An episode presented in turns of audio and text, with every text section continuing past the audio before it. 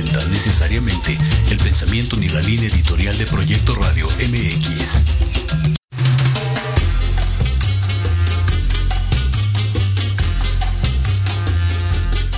Mexicanas y mexicanos.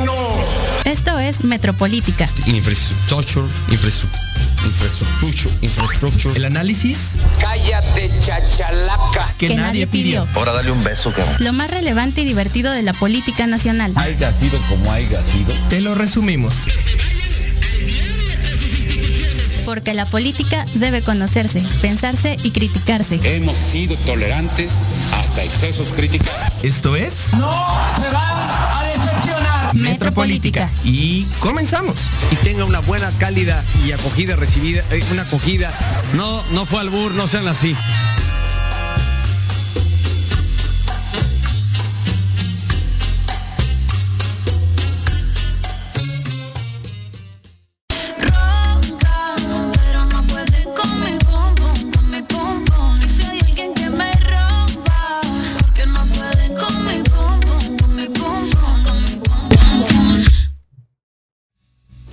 Comenzamos. Bienvenidos. Estamos de nuevo aquí en Metropolítica, el programa que se va a dormir en punto de las 8 de la noche. Después de escuchar a la pandilla Telmex, ¿quién se acuerda de la pandilla Telmex? Eh, aquellos que tengan más de 24, 25 años los recordarán a nuestros viejos amigos que nos acompañaban antes de la hora de irse a mimir. Estamos muy contentos de saludarlos una semana más aquí desde la base de la pirámide para hablar sobre un tema muy, muy, muy controversial eh, y que está en boca de todos ahorita, Jimena, eh, que es el regreso a clases presenciales, eh, este inminente regreso a clases, como lo dijo nuestro bien amado presidente de la República, eh, que se va a dar, llueve, truene o relámpague. Eh, van a regresar nuestros niños, nuestras niñas a clases presenciales y también un poquito sobre este berrinche, pleito, eh, show cómico, mágico, musical que se trae Anaya y Andrés Manuel López Obrador. Hablaremos al final un poquito de esto y para hablar sobre estos temas, pues estoy con mi amiga, hermana Jimena Roche. ¿Cómo estás? Muy bien, muy buenas noches a todas y a todos. Pues sí, como dice Alan, el ciclo escolar 21-22 inicia, de hecho inició ya en Coahuila desde ayer. Regresaron más de novel- Saludos. 90 mil estudiantes. Y pues obviamente tenemos otros casos como Nuevo León, Michoacán e Hidalgo que anunciaron que este 30 de agosto no van a regresar. Y esto genera pues como que muchísima confusión, tantas decisiones y tantas estrategias que se están tomando, pero pues para entrar en materia, hoy nos acompaña Mirtea Garrido eh, Crespo, quien es doctoranda en educación, maestra en administración y gestión educativa y cuenta con una consultoría educativa To Teach. Mirtea, ¿cómo estás? Buenas noches. Hola, ¿qué tal? Buenas noches. Muchas gracias por, por la invitación. Muchísimas gracias a ti y pues sí me gustaría iniciar pues preguntándote cómo te sientes ya para regresar a clases el próximo lunes 30 de agosto aquí en Ciudad de México.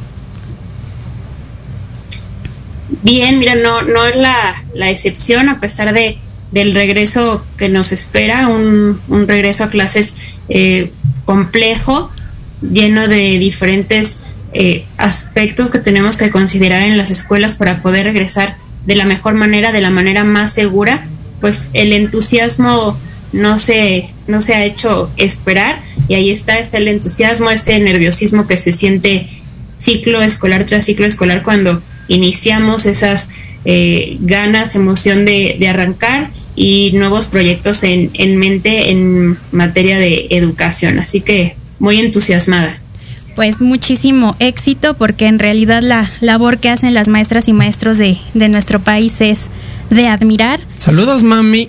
sí, también saludos a mi mamá que, que, que es maestra.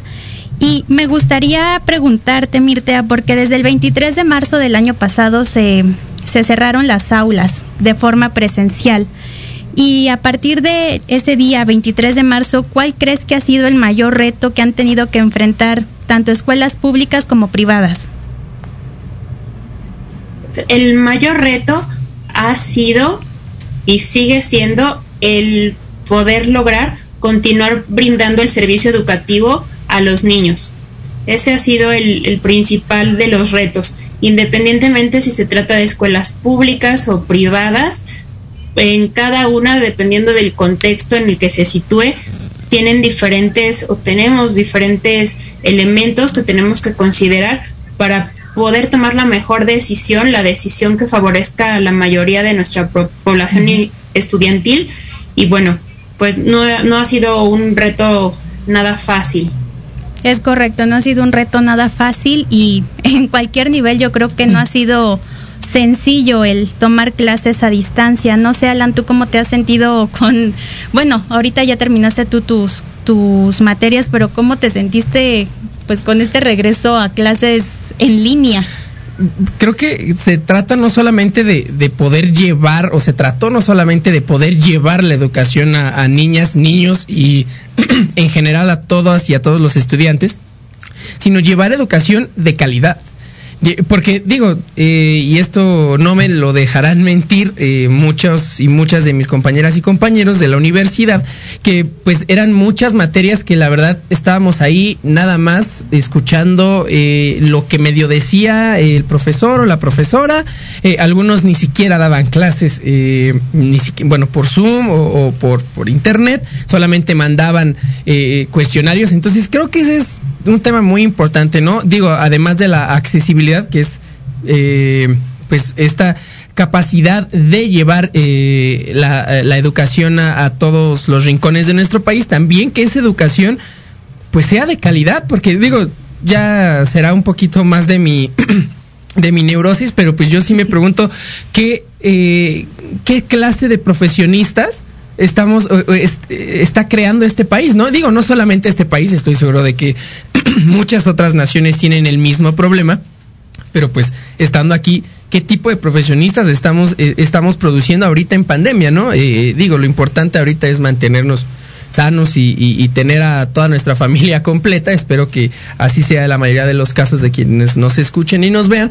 Pero eh, también, eh, pues a mí sí me preocupa eso, ¿no? la calidad de la educación y principalmente porque tenemos un rezago de 170 años educativos a comparación a, antes de la pandemia. Sí, antes de la pandemia y aún así no sé Mirta, tú qué opines si a partir de estas clases presencial eh, en línea crees que vaya a haber a un mayor rezago educativo porque si bien a lo mejor se puede eh, a lo mejor que sea deficiente en algunos puntos también se pueden eh, ver como áreas de oportunidad para mejorar la calidad en otros aspectos, la empatía, por ejemplo. ¿Tú cuáles crees que sean las áreas de oportunidad a partir de esta pandemia?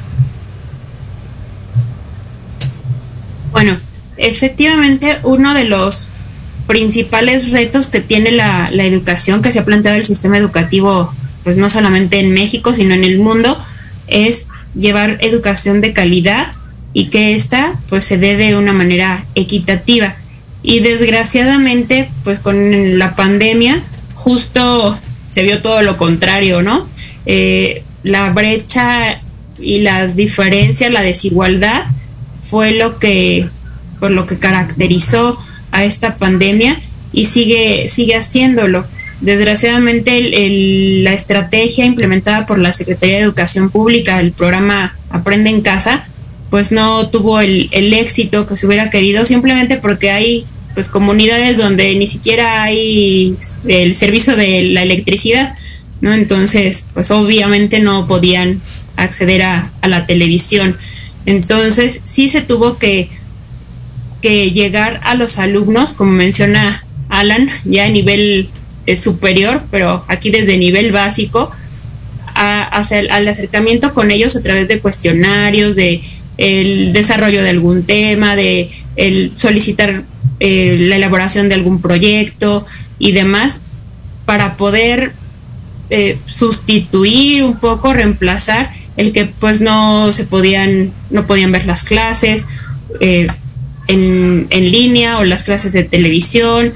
Eh, no, en, todos los hogares, bueno, pues no, no tienen eh, aparatos para poder conectarse y poder tomar las clases. Entonces, bueno, pues esto abrió una, una brecha gigantesca. Así que el, el reto que, con el que nos enfrentamos ahora que reanudemos las, las clases, bueno, pues será el principal, considero yo, que es poder hacer un diagnóstico realmente eh, minucioso, un buen diagnóstico que nos permita ver realmente en dónde nos encontramos para poder entonces sí eh, diseñar una, una línea de acción dependiendo de cada una de las escuelas del país. Profesora, vamos a ir a la primera pausa de este episodio para regresar hablando ya, eh, pues más a, más a profundidad sobre este regreso a clases, un poquito sobre los dimes y los diretes que se dieron desde Palacio Nacional, tanto con el presidente como con la secretaria de Educación. Así que en un momento regresamos.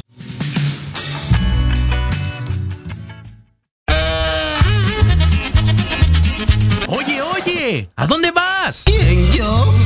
Vamos a un corte rapidísimo y regresamos. Se va a poner interesante. Quédate en casa y escucha la programación de Proyecto Radio MX con sentido social. ¡Uh, la, la chulada! Te invitamos a escuchar Hablando de ti con Leo. Todos los miércoles en punto de las 9 de la mañana por Proyecto Radio MX con sentido social. Un programa dedicado a las mujeres donde podrán ser escuchadas. Contaremos con invitados y especialistas para hablar de lo que a ti te interesa. Oh my God. Porque si no hablas de ti, ¿quién?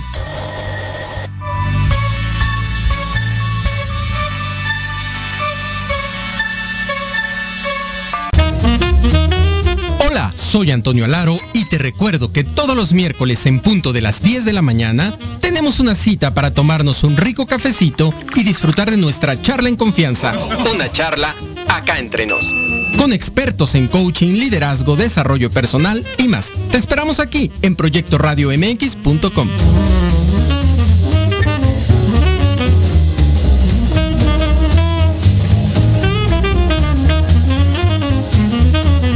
veces has querido ahorcar, colgar de los pies o lanzarle la chancla a tu pareja? Y horas después, besar, abrazar o simplemente caminar juntos. Aquí, en tu programa Rollos de Pareja, hablaremos de todos los temas relacionados a lo que vive una pareja en la relación humana más compleja y más romántica que existe. Escúchanos todos los miércoles a las 11 de la mañana a un servidor, Aldo Morales, y sus invitados especiales en www.proyectoradiomx.com y síguenos en nuestras redes sociales como Rollos de Pareja. Proyecto Radio MX, tu opinión es importante. Envíanos un mensaje de voz vía WhatsApp al 55 64 18 82 80 con tu nombre y lugar de donde nos escuchas. Recuerda 55 64 18 82 80. Ahora te toca hablar a ti.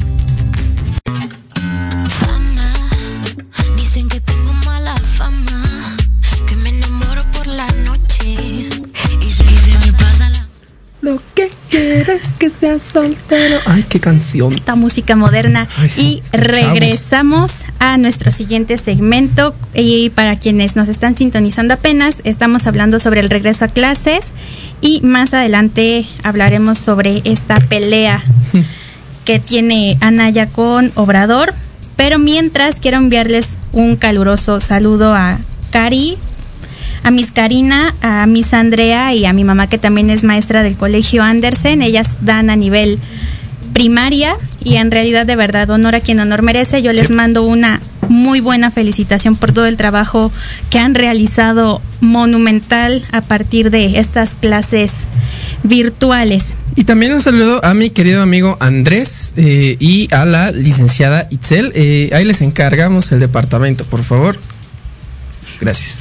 Y me gustaría empezar esta, este segmento con esta famosa carta de responsabilidad que se les va a dar a los padres de familia o tutores justamente pues para garantizar la seguridad sanitaria dentro de las aulas escolares. Y para quien no conozca el contenido de esta carta de responsabilidad, se vienen nueve puntos medios sanitarios, o sea, de cómo se va a manejar, los filtros sanitarios, etc. También donde se va a priorizar utilizar espacios abiertos, la suspensión de actos cívicos y notificar si hay brotes de COVID.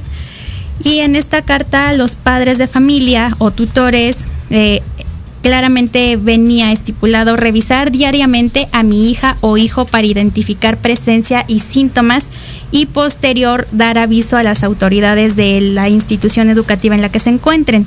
Sin embargo, esto generó después confusión porque después dijeron que ya no se podía, o sea que si querían no mandaran la carta por la burocracia que hay en el país y que iba a ser un proceso súper largo. Aquí lo que me preocupa mucho a mí es que pues muchas personas son asintomáticas, entre ellas y no los exenta a los niños y niñas. Eh, Mirtea, ¿crees que esta carta de responsabilidad para quienes quieran regresar voluntariamente a clases eh, presenciales, ¿crees que de verdad esta carta garantice pues que sea un protocolo adecuado de regreso seguro a clases? Pues no, mira, realmente pues esta, esta medida sí caía en lo, en lo burocrático. De hecho, pues simplemente el proceso que se requiere para que te entreguen los niños el, la famosa carta y demás, ¿no? De todo lo que iba a, retrasar desde la entrada de los niños al colegio.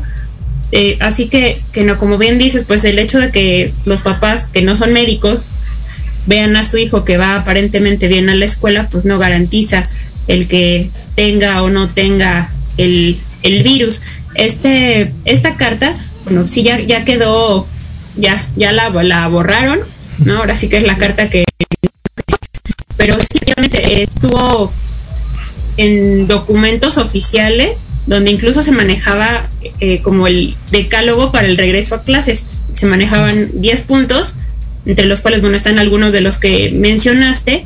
Eh, integrar un comité participativo de salud, hacer el filtro, que constaba de tres filtros, uno desde casa, los papás checar que sus hijos fueran bien a la escuela, otro filtro al entrar al colegio y otro filtro el maestro directamente dentro del salón de clases, lavarse las manos o en caso de que no hubiera agua y jabón, utilizar el gel antibacterial, el uso del cubrebocas todo el tiempo, mantener la sana distancia, el uso de espacios abiertos, eh, la suspensión de ceremonias y reuniones, informar la presencia o sospecha de casos de, de COVID en la escuela o en las familias, en los hogares, la inscripción a cursos de apoyo que dio el Instituto Mexicano del Seguro Social en línea. Y el último punto de este decálogo era justamente esta carta compromiso, que bueno, ya quedó descartada. De hecho, acaban de publicar una guía para el regreso responsable y ordenado a la escuela, donde únicamente se manejan los primeros nueve puntos que mencioné. Pero bueno, en, realidad esta carta eh, sí no fue algo nuevo desde marzo, aquel marzo cuando nos despedimos pensando que solamente se alargaban las vacaciones de Semana Santa, hace, puente. Pues hace más de, más de un año. Los niños cuando iniciamos este proceso antes de, de despedirnos, llevaban efectivamente a la escuela, antes de ingresar, una especie de carta responsiva que también eh, mandó el, incluso el formato la Secretaría de Educación Pública, donde se solicitaba a los padres que anotaran que los niños pues no tenían, no ingresaban al colegio con fiebre ni tenían ningún síntoma aparente, ¿no? De, de tener, estar agripados o alguna infección en la garganta y demás. Entonces, pues en realidad no es de, del todo nueva esta, esta carta responsiva que, que existió, pero que no existió. La carta que, que, que, muchas veces queremos mandar, pero al final no nos animamos. Ah, ¿Cuántas veces nos ha pasado? Y creo que estos Así protocolos es. que, que mencionan de, de, sanidad no son nuevos. En realidad nos hemos ido adaptando a ellos con esta nueva normalidad. Y en realidad hasta laboralmente cuando ya se regresan a las oficinas, pues estos lineamientos se siguen. Aquí lo que genera como esta confusión es que primero dicen que sí y después que no. Entonces, ¿Tú cómo viste esa parte donde dicen que esto es una cuestión meramente burocrática, Alan? Mi- Mira, yo de, o esta, esta cuestión de la carta, yo sí la englobaría con, pues con la desatención que le ha puesto el, el gobierno federal a todo lo que tiene que ver con la pandemia. Es solamente una muestra más de la, de la ineptitud. ¿Por qué? Porque eh, la carta responsiva se anunció, fue la secretaria de Educación Pública, eh, Delfina Gómez, a quien eh, detesto. Eh, pero ella, ella fue la que la anunció y me parece que días después Andrés Manuel dijo que, que, pues, que quién sabe a quién se le había ocurrido esa tontería, pero que no, que no, que eso no, que eso no iba a existir y luego ya cuando le dijeron que había sido su propia secretaria, pues creo que ahí fue cuando se, se dio cuenta del error y que la decidieron cambiar, ¿no? Sin embargo, ahorita que mencionas esto de los protocolos y que cuando regresamos a oficinas, al trabajo, eh, los tenemos que seguir, me, parece que ahí caemos como en este error, en el mismo error en que, en el que incurrió eh, el, nues- nuestro presidente al decir que pues que tenemos que correr riesgos como todo en la vida, ¿no? Eh, dijo, imagínense si no, si no salimos porque nos puede pasar algo.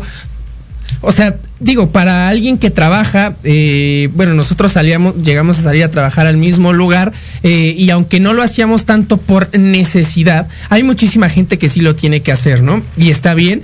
Sin embargo, ya cuando hablamos de niños, pues creo que ahí es donde sí debería de haber un, un poco de, una poca diferencia, ¿no? Y yo entiendo, la- el derecho a la educación, el acceso a la educación, pues es fundamental y precisamente aunando a, lo que yo decía en el principio, ¿no? De qué calidad de, de alumnos o de estudiantes estamos creando, pues pues, hay que impulsar y hay que ver cómo podemos llevar a cabo estas clases presenciales, pero viendo cómo ha manejado el gobierno de México eh, toda la cuestión de la pandemia, yo honestamente veo que con el regreso a clases está haciendo más de lo mismo, desorganización eh, u organización hecha con las patas.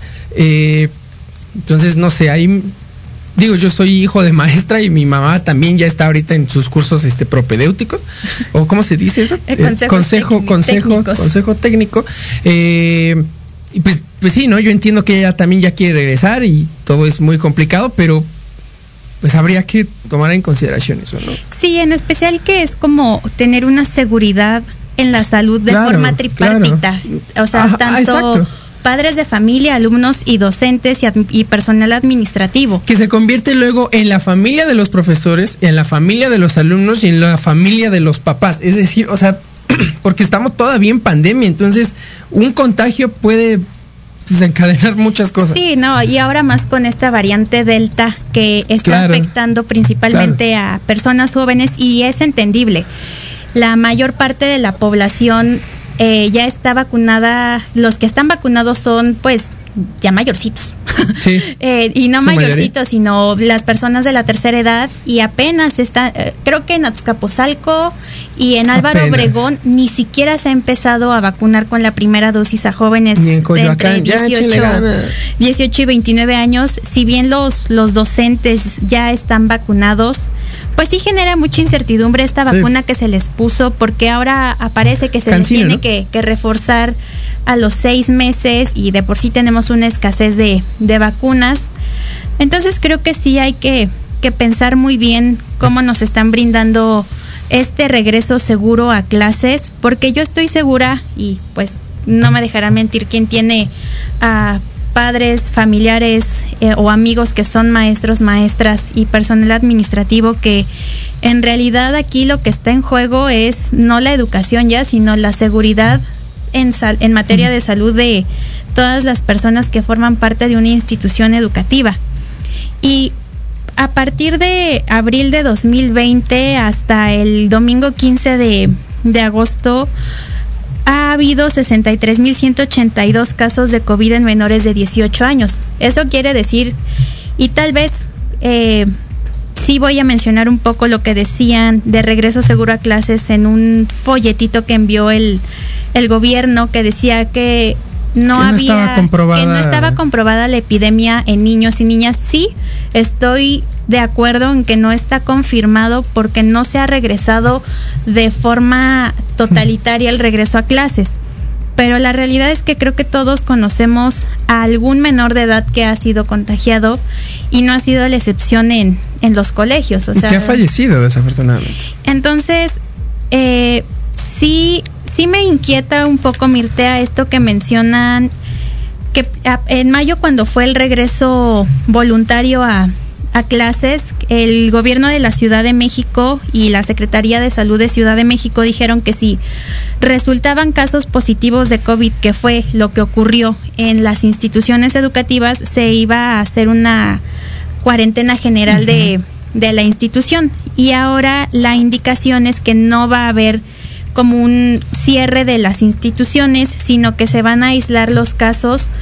¿Tú cómo ves esta estrategia? Se- si bien, eh, digo, yo sé por buena fuente que eh, ustedes creo que no van a regresar al 100% de forma presencial y van a esperar pues más decisiones que no, no, que, que tienen que meditarse. ¿Tú cómo ves esta decisión de primero lo que decían de regresar, pero irse en aislamiento si había casos y ahora pues que, que no, que en realidad solo se van a aislar y contactar a las personas que estuvieron con, con las personas contagiadas. ¿Crees que sea lo adecuado o en realidad hay como una deficiencia en, en la forma de que se están tomando estas decisiones? No, mira, pues en realidad esto refleja una vez más la falta de, de organización, de toma de decisiones, de acuerdos que hay por parte de nuestras autoridades, ¿no? De- recordando que desde un inicio se había mencionado que uno de los elementos principales, el primer factor que nos iba a dar la entrada para poder regresar a las escuelas era tener el semáforo epidemiológico en verde. Ya ahorita ya no importó el semáforo, ya después de ser actividad no esencial, ahora somos actividad esencial para que entonces el semáforo no importe el color, de verde, Sí, sí, rojo, amarillo o del color que sea, este, tengamos que, que regresar.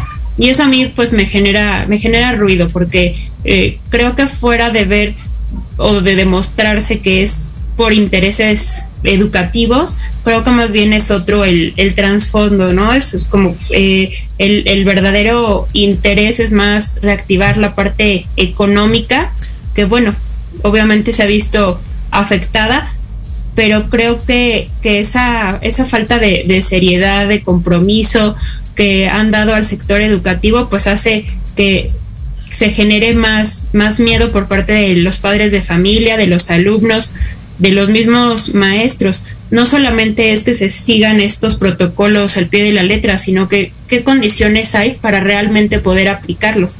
En las escuelas particulares seguramente cuentan con todo lo necesario para, para poder para poder, poder abrir las, las, las puertas de las escuelas, pero en las escuelas oficiales, pues desgraciadamente no es así. Encontramos escuelas en, en eh, zonas pues que están marginadas, en zonas urbanas, donde no tienen servicio de agua, donde no hay drenaje. Claro. ¿Cómo van a regresar así a la escuela cuando lo principal está demostrado científicamente que es el lavado de manos con agua y jabón? Bueno, una de las cuestiones principales, además del uso del cubrebocas.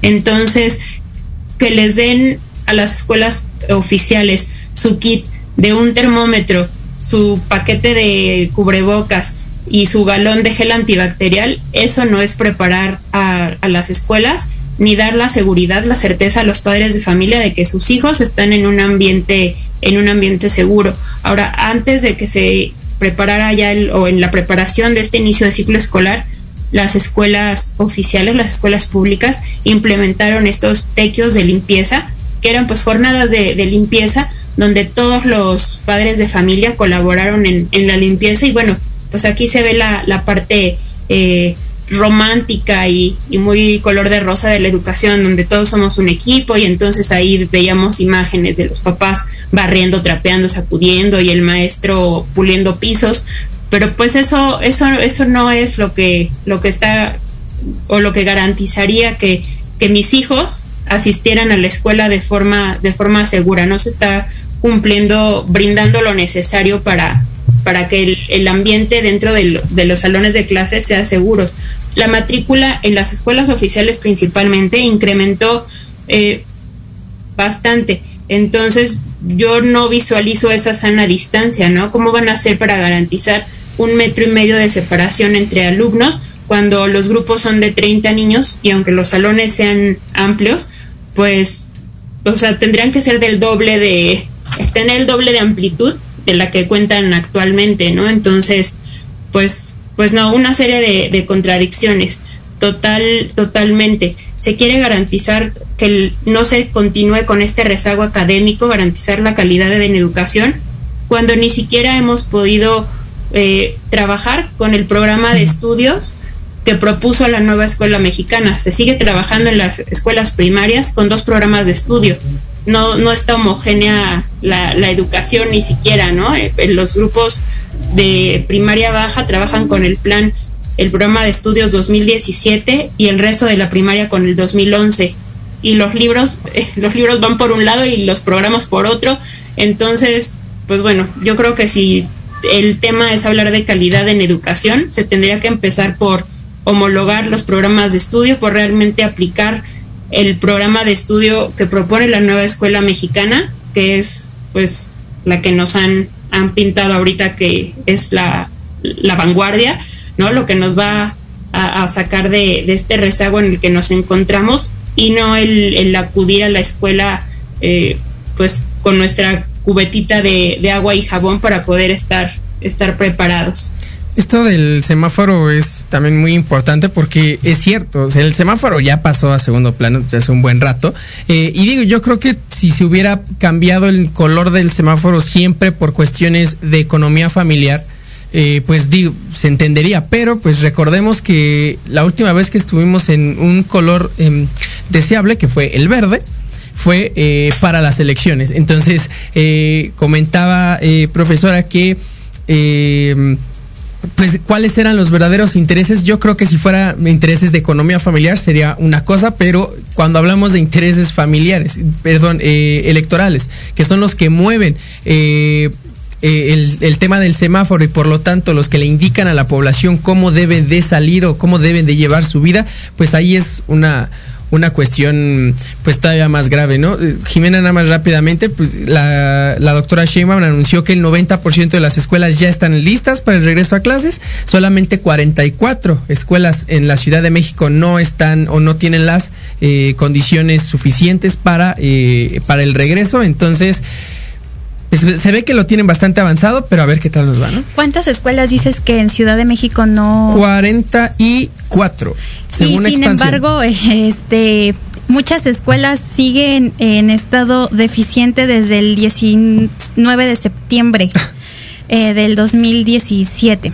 Entonces, creo que esto, ella tiene otros datos y simplemente raro, ¿no? en Benito Juárez hay creo que 20 escuelas que no están en posición de de regresar de forma presencial por la infraestructura que tiene la, la, escuela en la que se encuentra, ya sea porque esté vandalizada o porque todavía tiene eh, pues esta resaca del sismo de, Claro. de hace varios años, bueno, no ni ¿Cuatro tantos, de hace cuatro años. Casi Entonces cuatro. creo que, que no sé con qué parámetro estén midiendo el un adecuado regreso a, a las aulas de forma presencial. Y además en una nueva ola.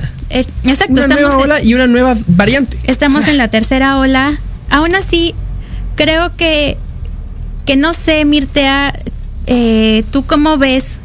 ¿Qué crees que se de- eh, que beneficie el regreso presencial a, a las clases? Porque si bien vamos a dejar de lado un poco lo académico, los niños de nivel básico están en edad de socializar, de aprender a socializar, de crear lazos, de incluso despegarse un poco de, de, de sus papás.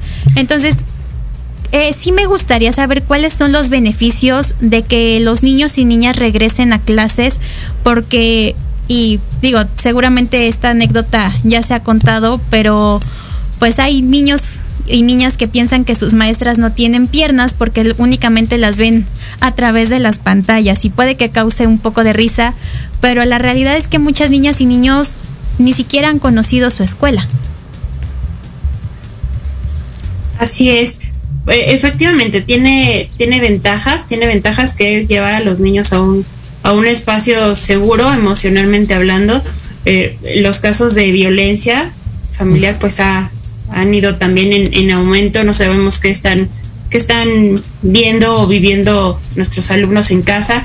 Así que pues el hecho de que estén en un, en un ambiente cuidado pues va a favorecer mucho a su desarrollo socioemocional, esta parte de la convivencia, de la relación que puedan tener entre pares, por supuesto que también va a contribuir en sus habilidades sociales, pero bueno, es simplemente eh, como el, el, lado, el lado positivo, ¿no? Finalmente creo yo que como maestros podemos buscar las, las herramientas, las estrategias para trabajar esta parte también eh, de forma de forma virtual y recordando que no por no por eh, trabajar en línea pues se está se está innovando y, y demás no la, la, calidad de la educación Exactamente. debe de, sí. debe de ser enfocada en, en otro en otro aspecto no solamente en que se trabaje pues en que se trabaje en línea de manera eh, sincrónica o asincrónica puede ser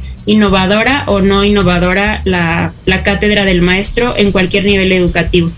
Y la realidad es que todos tuvimos que aprender a usar la tecnología y si no, buscar la tecnología, porque no todos tenían acceso a ella. Muchas maestras y maestros pues estaban acostumbrados a la forma tradicional de dar clases y creo que es la forma en la que pues se debe eh, fortalecer muchísimas cosas, o sea, hasta hábitos de limpieza y de, de trabajos se ven pues a temprana edad. Sí. Y sí, muchas veces ni siquiera nosotros tenemos una buena comprensión lectora. Ahora los pequeños y pequeñas que, que pues desafortunadamente ni siquiera pueden o, o saben cómo agarrar para empezar un libro o porque todo, sí, sí, o sea, eh, creo que hay muchos retos hoy y muchos retos a futuro. Entonces, Mirta, sí me gustaría preguntarte ya también para ir cerrando, ¿cuáles crees o cuáles consideras tú que son estos retos presentes y retos futuros a los que se va a enfrentar la educación en México? Y tal vez no solo en México, sino también pues a nivel mundial, porque todos estamos padeciendo lo mismo. Claro, lo, los retos considero yo que serán el lograr una equidad en la educación, brindar educación de calidad, lograr eh, llegar a todos los a todos los, los, niños, adolescentes, jóvenes que estén en pues en, en edad de, de, de, estudiar, ¿no? Esta, abrir este acceso a la educación que sea real. Y bueno pues el, el trabajo más grande pues será el abatir el rezago pero abatirlo realmente no no abatir el, el rezago académico pasando a todos de año sino que sea que sea una cuestión real. Y mucho se habla ahora de que pues no se puede como eh, tronar por así decirlo a los niños sino que se les debe poner seis y creo que hasta pedagógicamente está bien porque muchas veces no se sabe el esfuerzo que hay si bien también tenemos a mamitas y papitos que no dejan solas y solitos a sus niños pues porque a veces la calificación ni siquiera es para los niños, es para los papás. Y es más triste porque en realidad se les exige demasiado, a veces hasta a los pequeños, y la calificación al final sigue siendo para los papás. Me gustaría terminar contigo, Mirte, haciéndote una pregunta y quiero que seas bien sincera. Sabiendo cómo está la situación actual de la pandemia y pues todo esto que, que estamos viviendo hoy en día, tú como maestra, conociendo las los retos a los que se van a enfrentar si hay un regreso presencial y supongamos que tus pequeños eh, están en, en una escuela, sup, suponiendo que están en una escuela oficial, ¿tú harías que ellos regresen de forma presencial voluntaria a clases? Pero sin pensarlo mucho, ¿eh, profesora? No, ya de entrada, este, no. pues muchísimas gracias, no, de verdad. No. Sí, no, en realidad creo que quienes puedan todavía seguir tomando clases en línea, pues hay que seguirlas tomando. Quienes puedan apoyar, apoyen, pero tampoco estorben, porque mucho ayuda el que no estorba. Entonces también dejen que los niños aprendan, dejen que los adolescentes crezcan.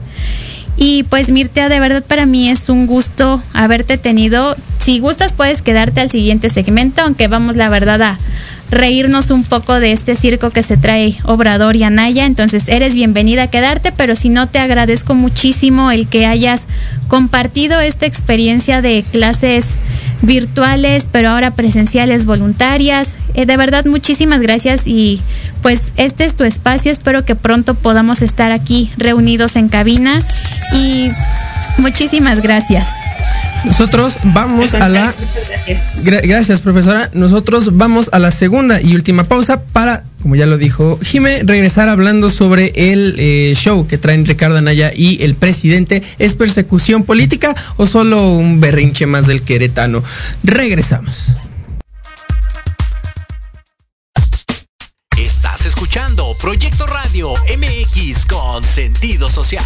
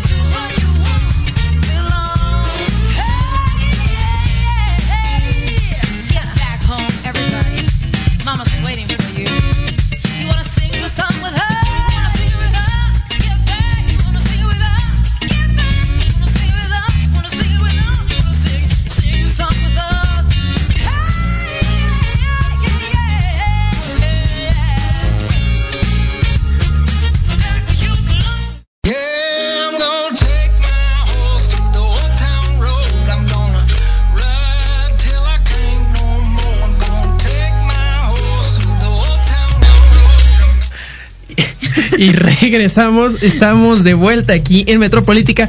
eh, después de esta muy interesante entrevista con la profesora Mirtea sobre el regreso a clases, eh, pues es hora de divertirnos, como bien dijiste, eh, Jime, para burlarnos un poquito de todo este show eh, que se trae eh, el ex candidato panista por la presidencia de México en 2018, Ricardo Anaya, eh, el chiquilero Ricky Riquín Canallín y muchos otros apodos por ahí, que acusa persecución política de parte de la fiscalía. En, en este gobierno, la fiscalía de Andrés Manuel López Obrador. Eh, ha salido desde el día domingo, me parece, con algunos videos, eh, pues expresando que eh, Andrés Manuel pues se lo quiere fregar a la mala, ¿no? Que quiere tumbar su posible candidatura al 2000, eh, a la presidencia en el 2024, como si alguien necesitara tumbar esa pinche candidatura. O sea, yo, yo, yo no entiendo quién querría tirar algo que está muerto, pero bueno, él eh, eh, dice que este es el objetivo principal que busca Andrés Manuel eh, con estas acusaciones pues derivadas de eh, los testimonios de Emilio Lozoya. Eh, Jimena, es un tema muy gracioso, es muy divertido, es muy muy divertido. ¿Desde, ¿Desde qué arista lo quieres ver? ¿Qué es lo primero que te viene a la mente? ¿Cómo describirías este pleito? ¿Es persecución política o es un berrinche más? Mira, yo en realidad, y creo que esto es un pleito de berrinche que se traen desde el 2018, desde las eh, elecciones y de desde campaña, que pues sí, son opuestos. En realidad son pensamientos opuestos, Y apuestos, son figuras opuestas, representan distintas partes de la política mexicana y esta parte eh, lírica y, y chistosa de, de la política, creo que de la política mexicana se ve reflejada con este par de protagonistas de esta pelea de, Trifulca. de esta pelea de, de, sujetos porque en realidad no te aporta a Naya ahorita con sus declaraciones, esa es la verdad. La realidad es que no es una persecución política, sino simplemente es como esta parte de tra- tratar de desprestigiar algo que ya está desprestigiado. Si Acción Nacional quiere competir por la presidencia en el 2024, creo que lo ideal sería que no contaran con Anaya. en realidad creo que deben ver otras figuras que, que pue- y que no volteen a ver a Lili Telles, por favor, tampoco. no. no es a fuerzas tener una. Y fíjense lo que voy a decir, no es a fuerzas poner una mujer como candidata solamente para cubrir cuotas de género. Entonces, yo únicamente creo Margarita. que. Yo creo que únicamente eh, hay que verlo desde el lado chistoso. Nos están dando muchísimos memes, nos están dando risas, nos están dando buenos momentos de, de esta parte chistosa de la política. Y qué triste, qué triste que sea lo único que nos puedan aportar. Sí, eh, y también digo, dejando bien en claro que aquí, bueno, al menos yo no digo que Ricardo Anaya sea ah, culpable de nada de lo que se le acusa. Ya esas acusaciones que se le imputaron durante la campaña en el 2018, la eh, fiscalía que todavía estaba en manos de Enrique Peña Nieto le dio su usted disculpe, eh, fue, fue absuelto de esos cargos. Ahorita son tres nuevos cargos, delincuencia organizada, peculado y mm, extorsión, me parece. Eh, entonces, eh, estos son nuevos cargos. Yo no meto las manos al, las manos al fuego por nadie, obviamente, pero eh, sí, como dices, Jimena, es, es, es muy gracioso porque inclusive Anaya dice en sus videos que a Andrés Manuel le incomoda lo que él dice en sus videos, que por cierto ya llegaron a 70 mil reproducciones, 70 millones de reproducciones. O sea, eh, no sé en qué mundo vive Ricardo Anaya en el que cree que a alguien le importa un carajo lo que diga en sus videos. O sea, yo creo que ni a los del PAN les importa lo que dice Anaya en sus videos, pues tampoco al presidente, papi, la neta.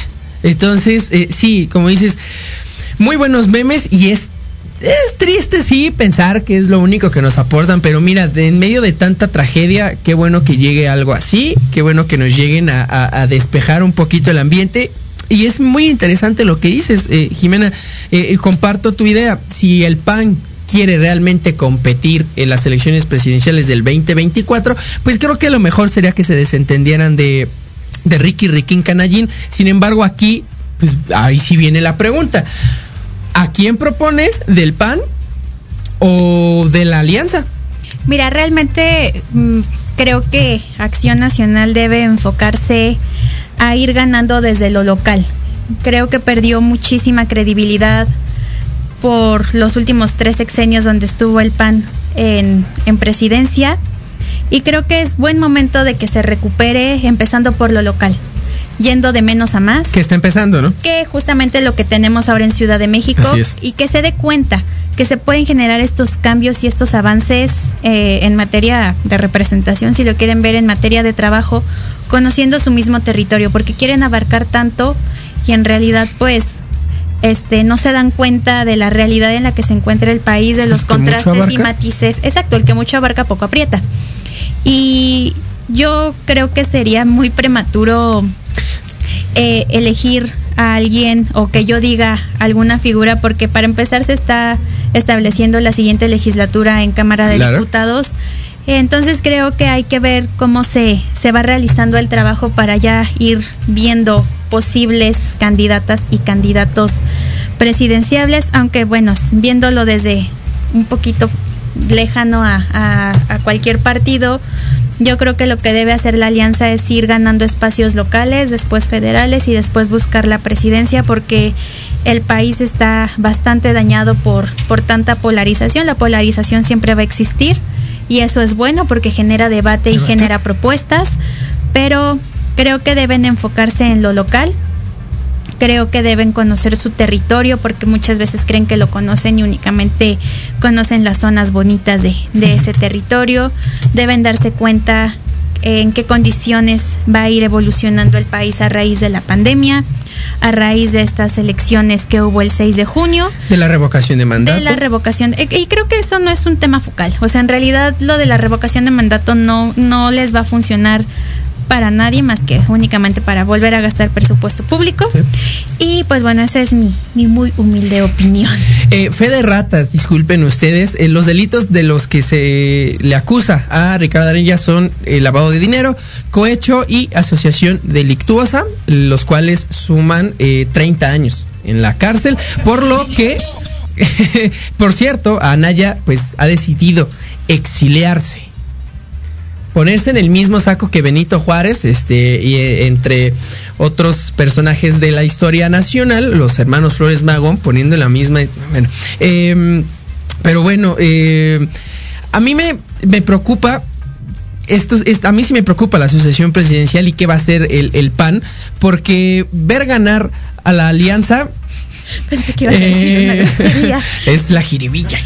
La jiribilla. Eh, ver ganar a la alianza, yo- a mí no me gustaría, la verdad, y a mí me daba cierta eh, confianza que Ricardo Anaya pudiera construir cierto proyecto, porque yo no he visto a Ricardo Anaya tan eh, a gusto con la alianza, eh, entonces podía ver por ahí la creación. La, Eh, También en Acción Nacional es que quieran mucho a Ricardo Anaya. es- no, y ahorita menos, ¿no? Supongo que ahorita menos. Pero bueno, eh, ya estaremos eh, viendo qué es lo que ocurre. Eh, mandamos un caluroso saludo a Ricardo Anaya. ¿Hasta dónde crees que esté? Em, ¿Suiza? Pues en Europa no aceptan mexicanos ahorita por el COVID. Entonces, Bueno, lo siento, Ricardo. eh, te vas a tener que ir a uno de esos países horribles de Sudamérica. Eh, no, no es cierto. No, sí, porque ahorita van a llegar. Ah, no mames, si yo soy de Ecuador, va a decir. Este, vamos, eh, bueno, nos vamos despidiendo. Eh, muchas gracias, Jimena. Muchas gracias a ti. Únicamente quiero mencionar pues que el mundo del rock está de luto el día de hoy porque murió Charlie Watts. Eh, el ¿Se murió bate- Cepillín o no dijiste nada? el- no, no me interesa. Eh, el baterista de, de, eh, Rolling Stones. de Rolling Stones. Me encanta Mira, el rock. Me encanta el rock y de verdad fue como un duro golpe para, para el corazón. Y pues síganse cuidando. Síganse cuidando. Y pues nada. Y cuidado con sus niñitos, si los van a mandar a la escuela, eh, mucha atención, espero que si los van a mandar, que todo salga de maravilla. Jimé, muchas gracias. Y muchísimo éxito a todas las maestras y maestros ahí administrativos que regresan este lunes Treinta. 30 de agosto. De verdad, mis, mis mejores deseos y honor a quien honor merece. Felicidades. Y gracias a ustedes por escucharnos, por vernos. Gracias, Chula, por estar aquí. Y nos estaremos viendo la siguiente semana. Muchas gracias. Esto fue Metropolítica. Hasta luego.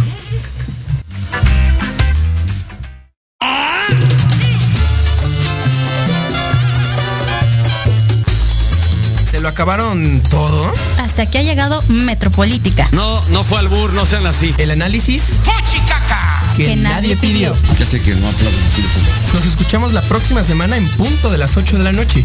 Solo aquí En Proyecto Radio MX, con sentido social. Se acabaron los privilegios.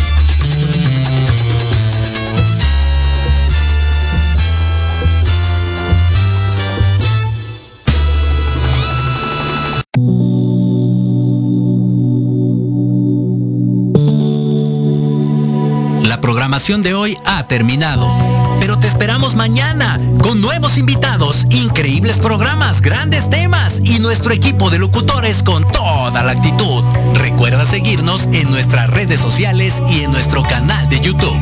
Escucha nuestros podcasts en iVoox y en iTunes. te dejamos con la mejor música de bandas y artistas independientes. Que pases muy buena noche y recuerda Proyecto Radio MX con sentido social.